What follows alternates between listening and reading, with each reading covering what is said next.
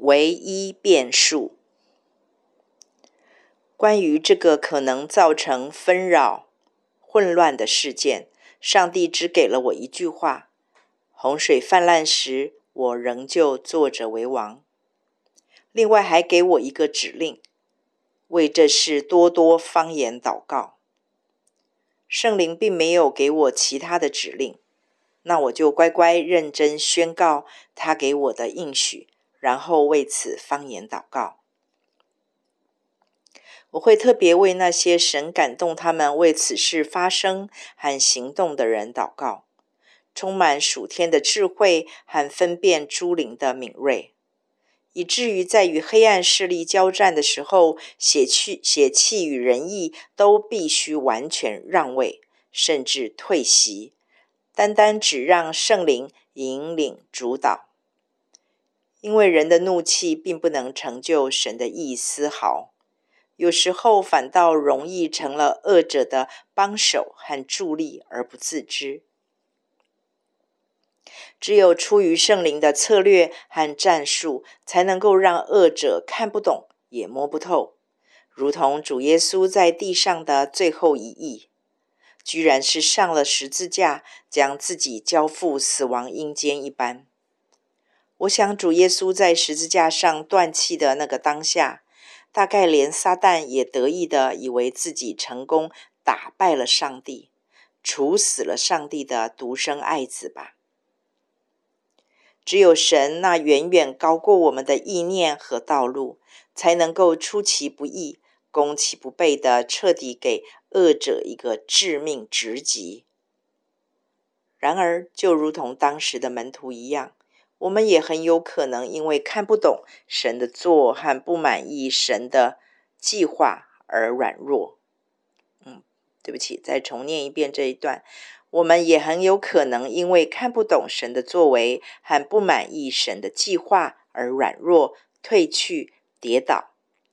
所以，越是在这种似乎真理都站在我们这边的时刻，我们一定要比平常更多、更专注地定睛聚焦在十字架上的主耶稣，稳住站住后，反复思想主耶稣会怎么想，主耶稣会怎么说，主耶稣会怎么回应，而不是拼命忙着关注世局中恶者垂死挣扎造成的乱象。然后被动的见招拆招，自己先乱了阵脚，反倒被恶者牵着鼻子走进他的游戏规则，更别说打仗了。得救在乎归回安息，得利在乎平静安稳。这句耳熟能详的经文中，蕴藏着父神无穷的智慧和力量。而且是他早已为我们预备的超自然大能武器。其实日光之下，撒旦暂时做了世界的王，不是吗？并没有新事。早在旧约的所多玛、恶摩拉之役，撒旦就已经演过这出剧码了。老调重弹、歹戏拖棚的那个是他，然而上帝却借着他儿子的血。在这两出戏中间，让这罪恶的城里的义人数目，比当时亚伯拉罕求的个位数多出了岂止成千上万倍。在这场战争中，我们千万千万不要辜负和错过了神的奇妙可畏的计划。一定要谨记，神的军队不是在打一场百分之五十赢、百分之五十输的仗。我们只要对准了，跟紧了基督大元帅，战争的最后结局早已在十字架上那句“成了”里面拍板定案了。其实说句大白话，既然结果已成事实，为什么还要打仗呢？因为我们这些仍在血气中行事的军队成员，是整场战事过程中的唯一变数。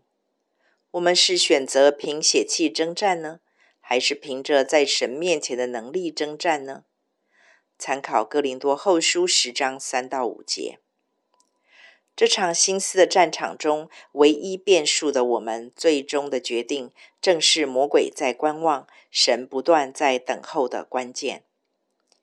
愿我们一起靠主站稳了，做真正属灵的大丈夫，真认识他，真明白他，真寻求他，真跟随他，效法我们的主在地上的行事原则，只做父要他做的。这信才会让魔鬼真正的害怕战惊，也才能将灵界早已经成就的胜利活化在物质世界中。